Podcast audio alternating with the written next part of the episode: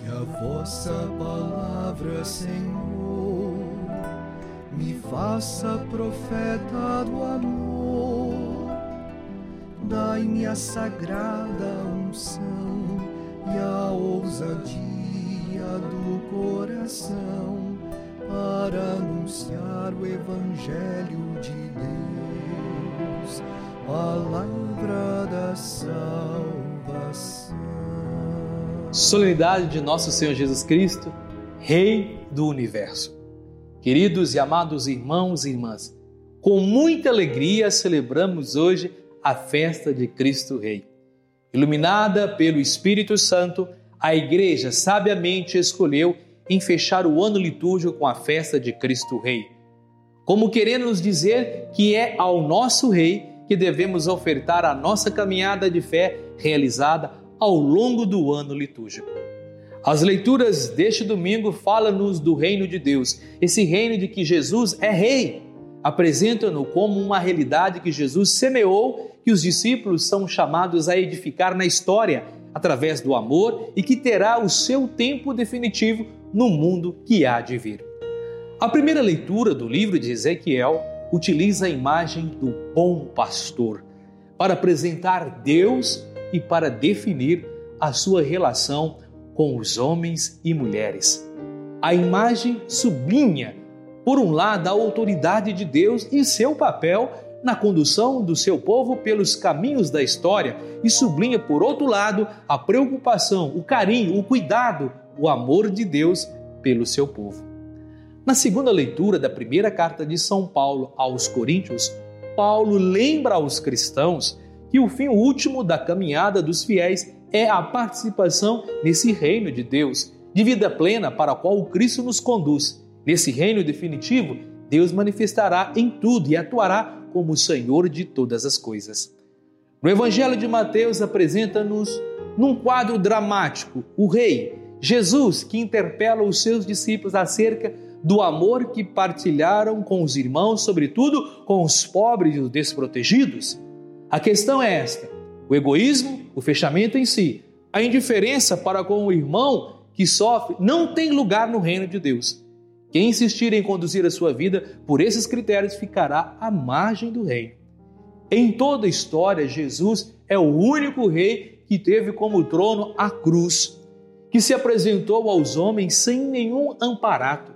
No reino que Jesus veio implantar, aqui na terra, a arma mais poderosa é o amor, a autoridade é o serviço, o maior é aquele que serve, o perdão é a ponte que une os irmãos Neste reino não há espaço para violência. As operações de guerra se concentram no serviço ao próximo.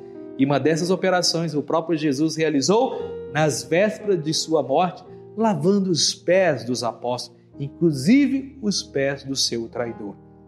Ao apresentar o seu reino a Pilatos, Jesus esclarece: O meu reino não é deste mundo.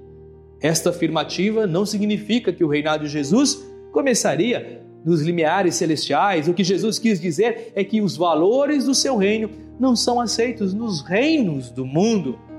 Embora o reino de Deus não seja deste mundo, o reinar de Jesus não está fora do mundo.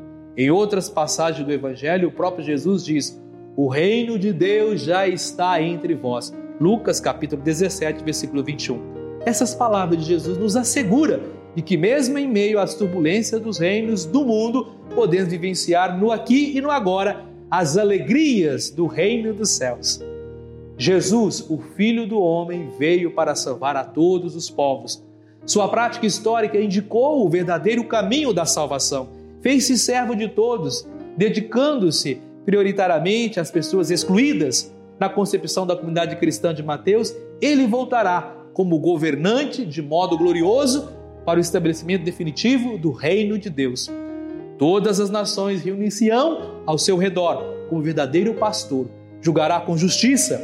Os critérios de julgamento não serão a pertença a determinado povo, como pensava o judaísmo oficial, nem a esta ou aquela tradição religiosa, nem o cumprimento de todas as leis. Há uma só lei determinante: o amor às pessoas que sofrem necessidades, famintas, sedentas, forasteiras, migrantes, nuas, doentes e presas. Na parábola, as pessoas Justas não são as que cumprem a lei, e sim as que partilham o pão com os famintos, vestem os nus, acolhem os forasteiros, visitam os doentes e os presos. Percebemos então que a justiça se confunde com a prática do amor e ao próximo. Do mesmo modo, Deus e as pessoas necessitam, estão em íntima relação. O que fizestes a um desses meus irmãos mais pequeninos, a mim o fizestes. Contudo, temos a possibilidade de escolher o caminho de salvação ou de condenação, segundo a parábola de Mateus. O reino de Deus é amor, paz, justiça e fraternidade. Por isso, Amar é a nossa missão. Convido a todos a compartilhar essa homilia com seus amigos e amigas nas redes sociais. Vamos juntos evangelizar. Escreva em nossas redes sociais, ative o sininho de notificações, comente, compartilhe. Sejamos homens e mulheres do bem, comprometidos com o Evangelho de Jesus Cristo. Que Deus nos abençoe sempre, Ele que é Pai, Filho e Espírito Santo. Amém.